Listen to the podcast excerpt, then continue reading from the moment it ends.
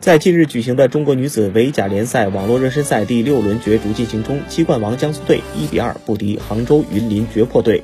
虽然女子第一高手于之莹六段执黑中盘击败高星四段，成为全场唯一的六连胜者，可惜两位江苏队友不给力，于之莹再次赢了白银。第六轮，厦门队的混血美人黑佳佳首秀失利，但两位队友发挥出色，厦门队二比一战胜了山西，成都队输给了广东东湖祈愿队。上海队以三比零大胜五台山妙吉祥队，收获热身赛首胜。